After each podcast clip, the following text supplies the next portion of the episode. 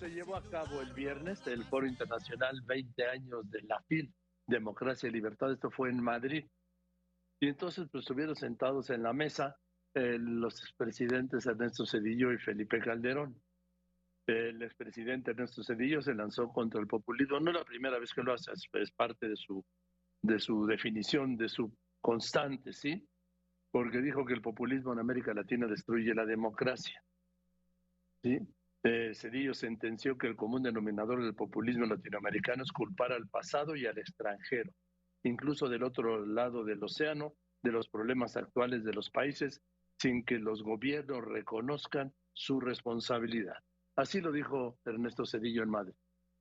Estamos teniendo retrocesos eh, sensibles, en algunos casos dramáticos, en lo social y Claro, ahora eh, pues tenemos eh, gobiernos que explican esos resultados. Lo que estamos viendo pues son eh, muchos gobiernos donde los liderazgos han surgido como en los populismos clásicos, prometiendo que el maná caerá del cielo, fórmulas mágicas para resolver nuestros eh, problemas y culpar siempre a los otros.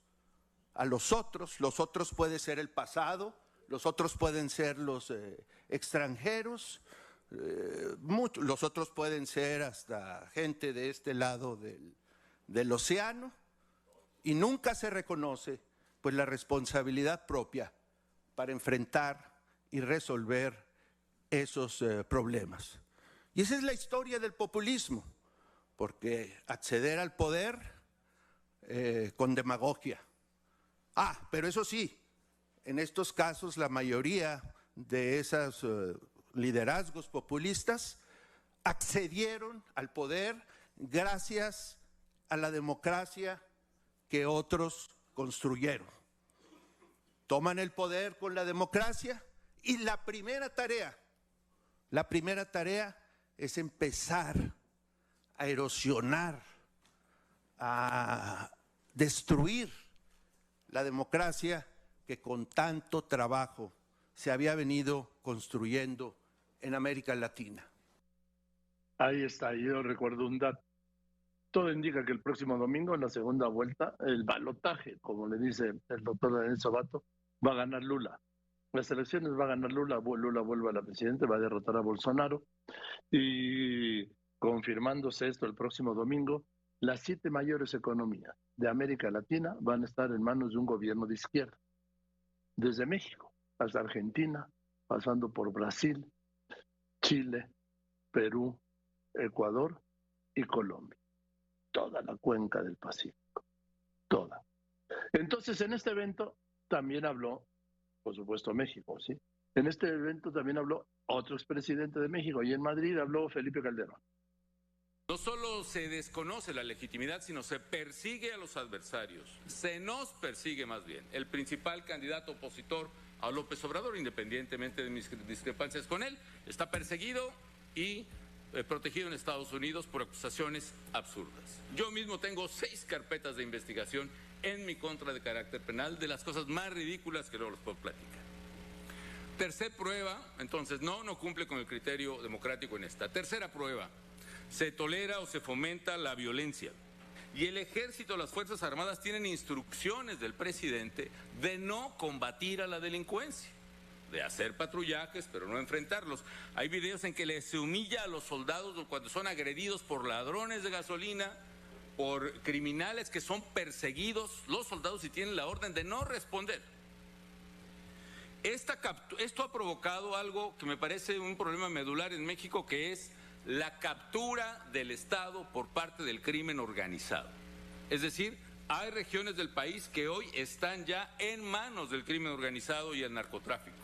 Otra cosa, el cuarto y último, perdón que me extienda, si el poder amenaza o restringe las libertades civiles, incluyendo las de la prensa. Restringe libertades civiles, sí.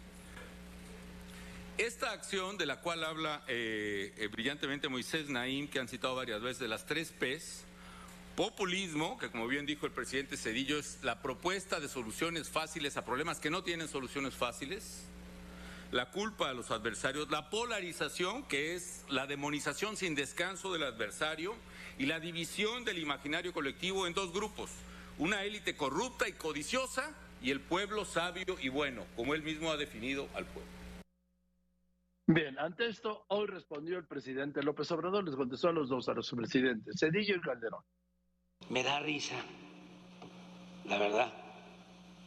Y yo les pido a todos que no nos enojemos sobre lo que dice Cedillo o Calderón en España, que nos podemos molestar. No, ternuritas.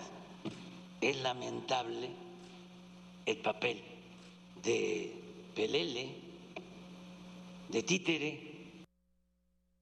De uno y de otro. Más de la mañanera, Sara Pablo.